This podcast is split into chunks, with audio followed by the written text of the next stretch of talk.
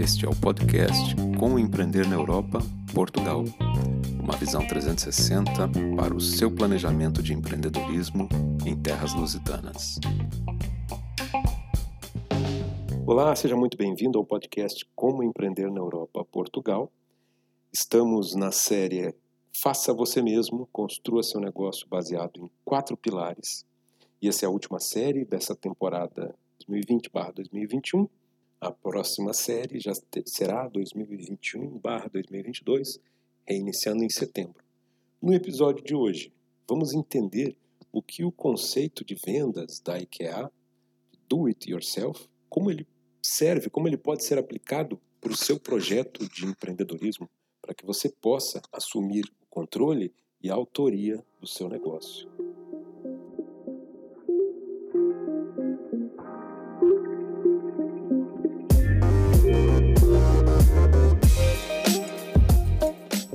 Seja muito bem-vindo. Esse é mais um episódio do podcast Como Empreender na Europa, Portugal.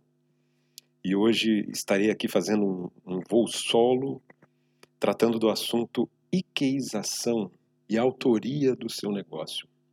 Vamos olhar para o modelo de vendas da IKEA e vamos tentar entender o que, que isso pode nos ensinar, o que, que isso pode agregar para o nosso projeto, para o seu projeto de empreendedorismo, para a sua empresa já existente e como isso muda a sua relação, inclusive, com a sua empresa, com o seu projeto e, por consequência, mudam os resultados, mudam o que nós efetivamente vamos obter, vamos extrair da nossa empresa.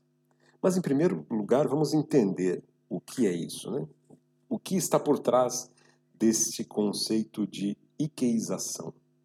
Primeiro que muito fala-se em uberização, que seriam os modelos de negócio aonde aproximam-se né, as entregas, o, o serviço diretamente ao consumidor através de uma plataforma normalmente eletrônica e que essa interação nesse formato Uber adota-se esse conceito no popular de uberização. Existem vários nomes, várias buzzwords no mercado para vários tipos de conceitos. Então, estamos trazendo aqui a Ikeização. O que, que seria isso? Em primeiro lugar, vamos entender o que, que é a IKEA e qual é a proposta da IKEA. A IKEA é uma empresa sueca. Ela foi fundada nos anos 50 por um senhor chamado Ingvar Kamprad e o nome, inclusive IKEA, I, K ou K, E, A, é um acrônimo das iniciais do nome do fundador, o Ingvar Kamprad, e o lugar onde ele cresceu, onde ele nasceu e cresceu, é Elmtarid Agunarid. Desculpem-me, suecos, não sei falar, pronunciar essa palavra da maneira correta. Mas ela tem números interessantíssimos, efetivamente muito interessantes, porque ela está presente em quase 40 países tem um, um formato, um, um conceito de lojas completamente diferente. Ainda hoje, maior parte das, da concorrência. E um dado que, é, que reflete muito o tamanho da IKEA. A IKEA nasceu como uma loja, como uma loja que vendia produtos acessíveis de baixo preço, diversos produtos, era tudo que ele, tudo que o Ingvar conseguia encontrar que fosse acessível e vendesse, ele vendia. E ela se tornou uma loja que vendia por catálogo. O catálogo da IKEA hoje tem uma tiragem maior do que a Bíblia. E isso, por si só, já nos dá uma ideia do tamanho que é a IKEA e da autoridade que a IKEA tem sobre o mercado, o que o modelo de negócios da IKEA representa para o mercado. Então, não estamos falando de qualquer um, estamos falando de uma empresa que é inovadora, que é presente na Europa, Estados Unidos e Canadá e que tem uma, uma presença fundamental e brutal nas economias durante o período de Covid, por uma questão operacional e barra marketing, estratégia, imagem, a IKEA devolveu os apoios recebidos do governo, pelo menos em Portugal e, se não me engano, também em outros países, mas não acompanhei com tanto cuidado quanto aqui em Portugal, porque ela conseguiu manter todos os empregados, conseguiu manter todos recebendo seus salários e devolveu esses apoios que foram recebidos. Isso, em termos de imagem, é fantástico. Mas então, o que, que a IKEA tem, o que, que a IKEA faz diferente que nós podemos aproveitar? Quando você vai numa loja da IKEA para comprar móveis, você não compra um móvel pronto, montado. Isso por si só não é diferente. Mas como que acontece essa compra?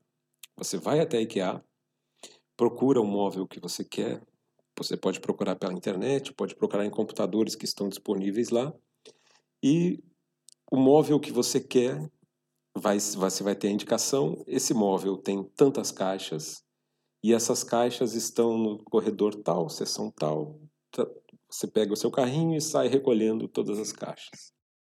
Dentro das caixas você tem um jogo de chaves mínimas, manuais, para que você possa fazer a montagem só com o que está ali, mas eles também vendem caixas de ferramentas, conjuntinhos de ferramentas, ferramentas mais simples, parafusadeiras e jogos de chaves, e martelos e tudo mais, que são com valor extremamente acessível e permitem que você mesmo monte o seu móvel.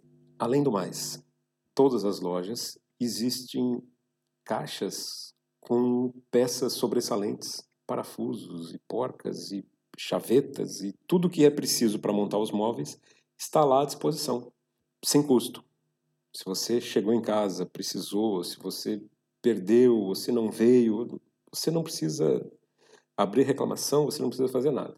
Você vai, volta até a loja, pega todas as peças que você precisa sem custo, inclusive elas ficam do lado de fora, ficam na parte normalmente próximo ao atendimento ao cliente.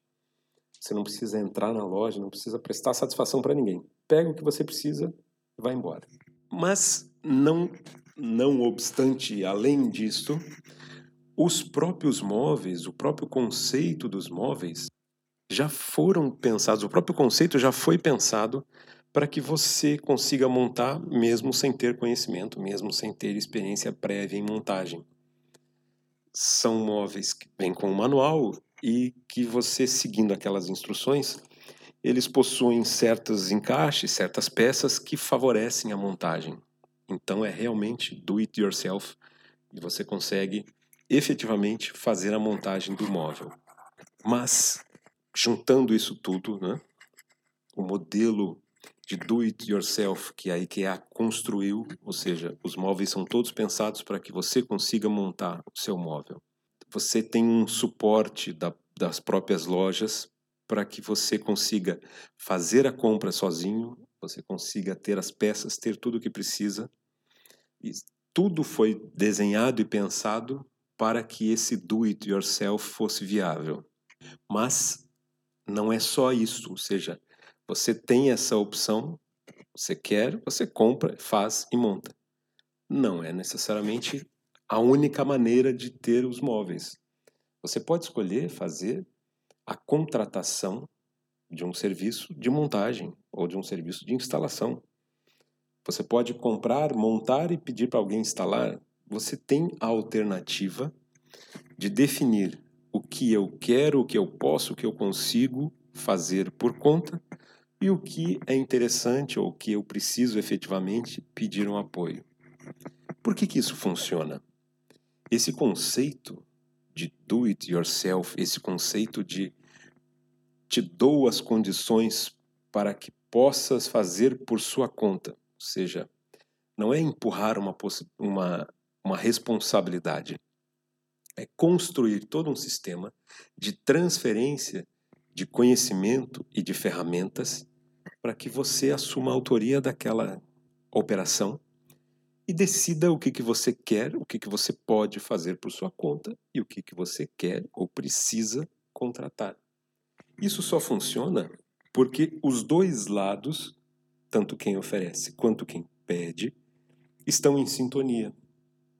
Quem fornece precisa efetivamente facilitar esse conceito do DIY, né? do do it yourself, faça você mesmo.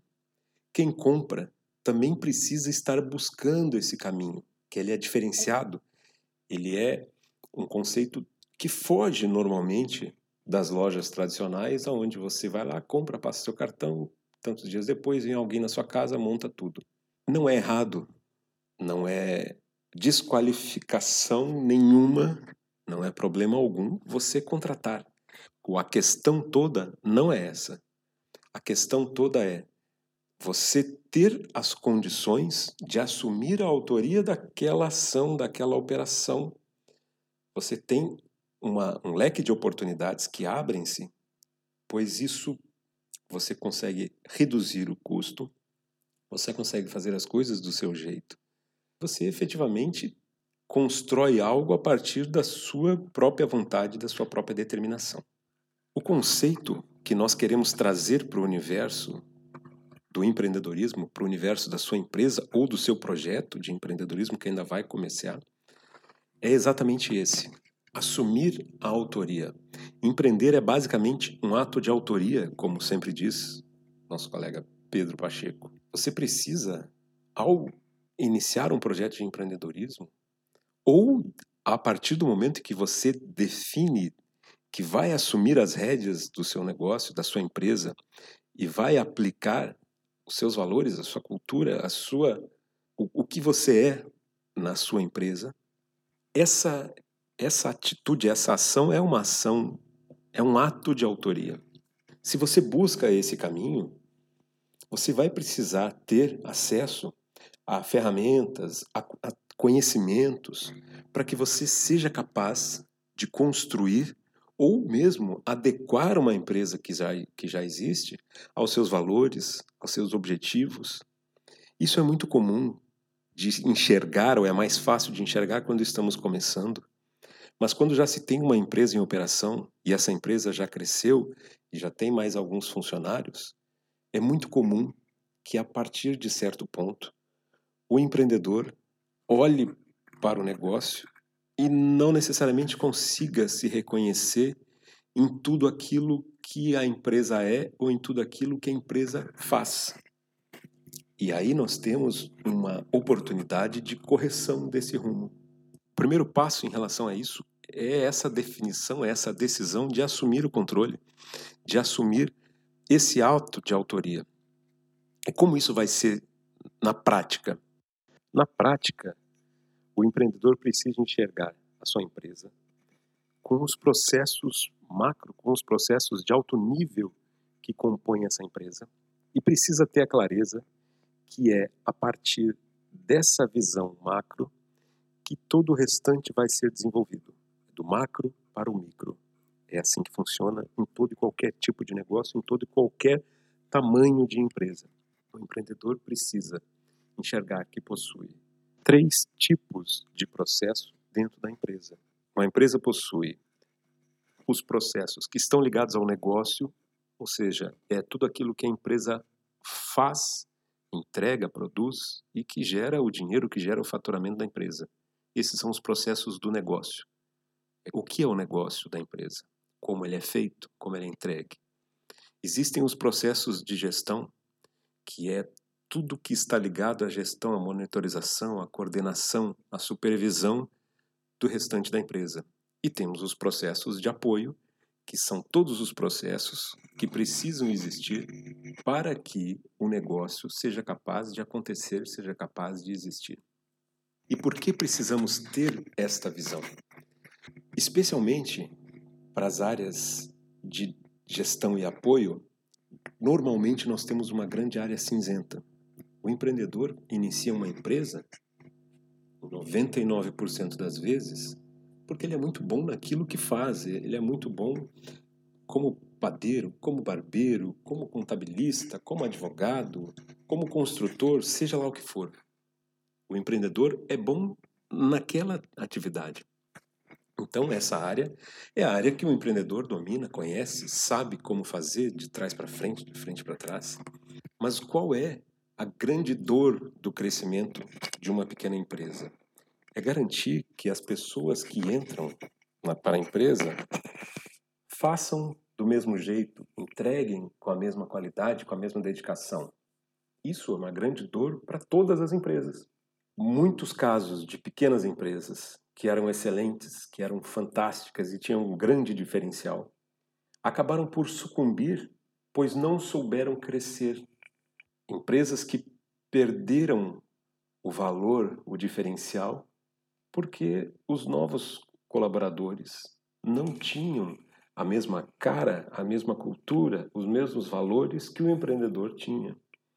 E isso acontece por gerar discrepâncias no atendimento, isso acontece por gerar uma perda na qualidade, isso acaba por sobrecarregar certas pessoas. O cliente só quer ser atendido por um funcionário, não quer saber do outro.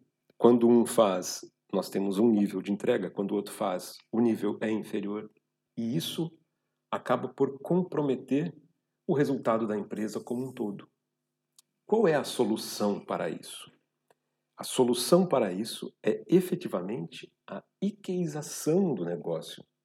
É o empreendedor assumir a autoria do seu negócio como um todo e não somente os processos ligados ao negócio. Para que a empresa possa entregar, crescer, manter-se com um nível, com um padrão da mesma forma que tinha quando começou, quando era o, o empreendedor, no, no seu modo solo ou com uma equipe mais reduzida, para que isso possa acontecer, existe algo que precisa ser construído que, em primeiro lugar, na, na, no topo da hierarquia das, das ações necessárias para esse crescimento estruturado, nós encontramos a cultura da empresa. E veja, Existem diversas ações, diversas ferramentas que devem ser criadas, construídas, existem procedimentos, existem definições, mas em primeiro lugar, nós estamos tratando com pessoas. As empresas são feitas por pessoas. A primeira providência é efetivamente conseguir criar e transmitir a cultura da empresa para que todos os colaboradores que entrem para um time joguem da mesma maneira. É exatamente como num, num time de futebol. Se um time de futebol possui uma estratégia, se um time de futebol possui um histórico de ser aguerrido, de ser um jogo muito rápido, de avanço das linhas da defesa juntamente com o ataque, e o ataque retorna para a marcação, se entra um jogador que não absorve essa cultura, que não absorve essa maneira de jogar, todo o restante fica comprometido. Essa cultura é o que vai fazer as pessoas sentirem-se parte, entenderem o porquê fazem, por que elas acordam todos os dias, por que elas vão para a empresa, o que elas estão fazendo lá, além da busca do salário. Essa cultura vai fazer com que uma empresa que possui um empreendedor com uma visão humana, que possui um empreendedor que tem um histórico excelente no atendimento aos clientes, essa cultura vai fazer com que novos colaboradores atuem da mesma maneira e façam, repliquem nas suas ações, no seu dia a dia, o que o empreendedor construiu para a sua empresa. Os empreendedores que efetivamente não assumem a autoria do seu próprio negócio, que não assumem a construção do seu negócio como um todo e não só a questão do, do negócio da operação, podem acabar sendo frustrados por situações muito complicadas e muito discrepantes da sua própria maneira de agir. Gerentes que distratem pessoas ou tratem pessoas de uma maneira que é totalmente contra os valores do que o empreendedor trataria. Vendedores que tenham atitudes morais questionáveis esse tipo de situação precisa ser evitada com a construção dessa cultura. O núcleo da estratégia, o núcleo do planeamento da empresa precisa ser construído para que a empresa possua condições de crescer sem ferir os valores ou distanciar do objetivo inicial do empreendedor. Como fazer isso? Da mesma forma de que quem busca a IKEA para fazer uma a, sua compra de imóveis, para fazer a compra do seu recheio para sua casa, o empreendedor precisa assumir essa postura do do it yourself. O empreendedor precisa assumir a responsabilidade de construir o seu negócio, de dar a sua cara, os seus valores, os seus objetivos para a empresa. E nós não estamos falando aqui de uma imposição, nós não estamos falando aqui de colocar as pessoas numa sentada numa sala de aula e 10 horas de, de falação sobre o que eu quero, o que eu mando, não é isso. Nós estamos falando de fazer as pessoas entrarem, fazer com que a cultura permeie toda a empresa, que as pessoas assumam, reconheçam-se nesses valores, nesses objetivos da empresa e assumam isso no seu dia a dia. O empresário precisa decidir que vai fazer esse esforço de autoria, buscar as ferramentas, buscar o conhecimento para fazer essa construção. E se nós já estamos falando de uma empresa em operação, que ele vai fazer essa adequação, que vai assumir o controle do seu negócio. Quanto antes isso for feito, mais fácil o é. Quanto maior a empresa, mais difícil passa a ser fazer esse tipo de trabalho, porque muitas vezes criam-se grupos, criam-se nichos, criam-se separações e nós temos várias empresas dentro da mesma empresa. Nós temos pessoas que passam a ser refratárias a mudanças, nós temos pessoas que passam a assumir o controle de certas partes da empresa e acabam por efetivamente sequestrar aquela operação, aquela parte da empresa. E como existe uma grande dependência, uma grande necessidade dessas pessoas, isso acaba por ser permitido e acaba por ser tolerado. Ao fazer esse processo de autoria, nós não estamos também querendo dizer que o empreendedor deva fazer efetivamente, botar a mão na massa para tudo. O empreendedor precisa sim conhecer os quatro pilares que embasam uma empresa. O empreendedor precisa conhecer sobre gestão e estratégia, sobre marketing e vendas, sobre processos e tecnologia e sobre equipes e alta performance, e equipes e performance. Esses quatro pilares o empreendedor precisa conhecer.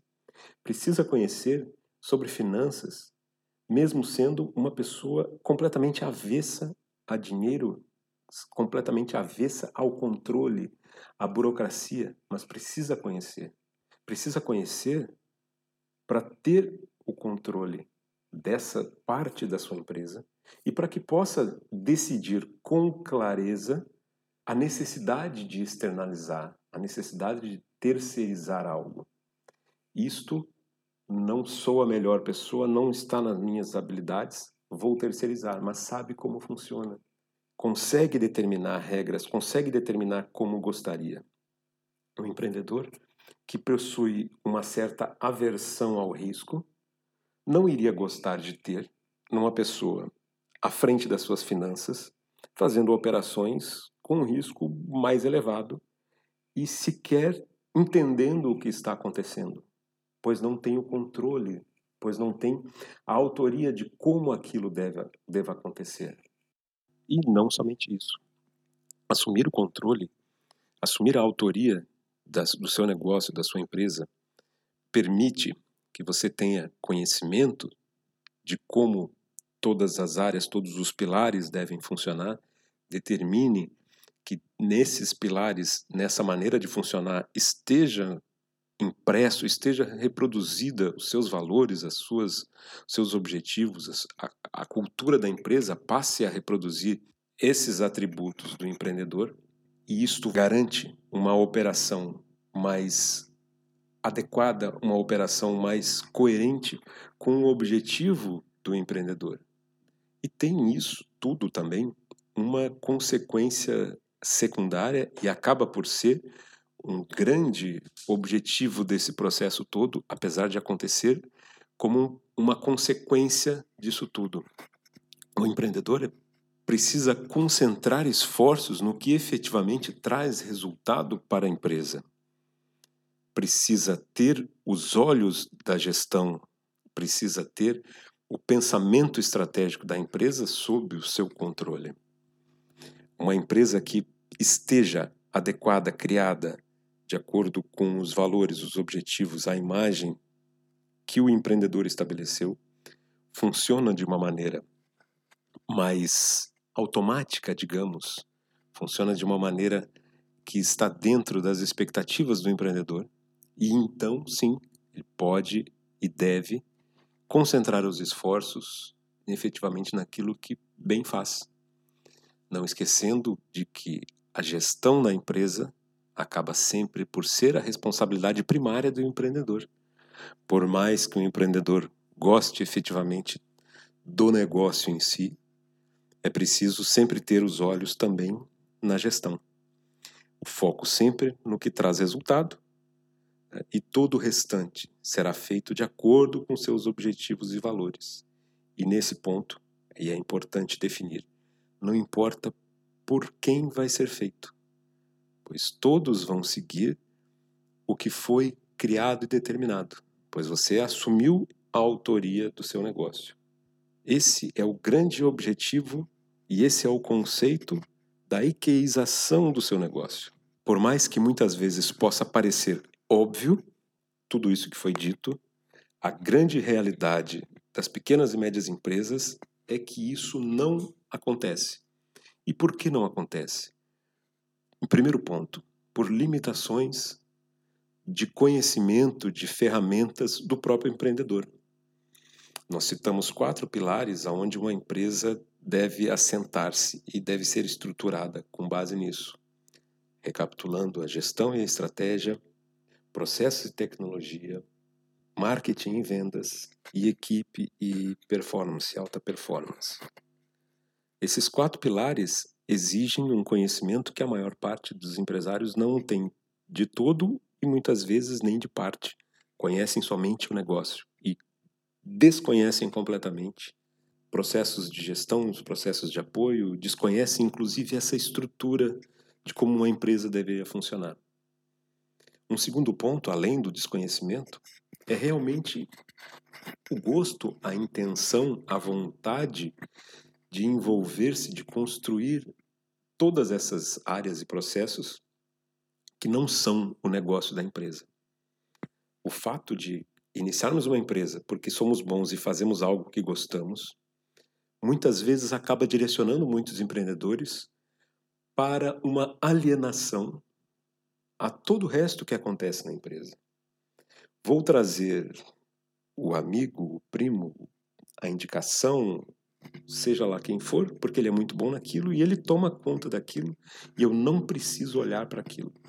Esse é um pensamento que permite que o empreendedor siga, siga, siga o seu rumo, siga o seu caminho, mas nesse, a partir desse ponto foi entregue uma parte vital do seu negócio para alguém que não necessariamente está alinhado com os valores, não necessariamente está alinhado com os objetivos do empreendedor. Novamente, não não é necessário fazer tudo por conta e nem é suposto que assim seja. Mas quem entre para agregar, quem entre para somar, precisa efetivamente fazer parte de algo que foi criado pelo empreendedor. Precisa estar de acordo com os valores, com a cultura, para que efetivamente siga, entregue o que deve ser feito da mesma maneira, com o mesmo cuidado, com o mesmo esmero, como se fosse o próprio empreendedor a fazer. O desconhecimento é um primeiro ponto para justificar esse conceito da ikeização como algo que efetivamente precisa ser trazido.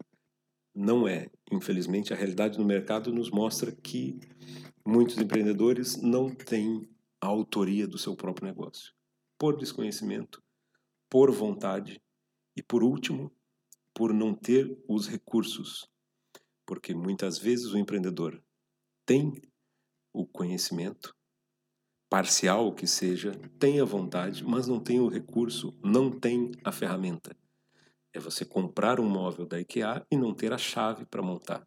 É você comprar um móvel da IKEA e você não ter os parafusos, as chavetas e tudo mais que é preciso.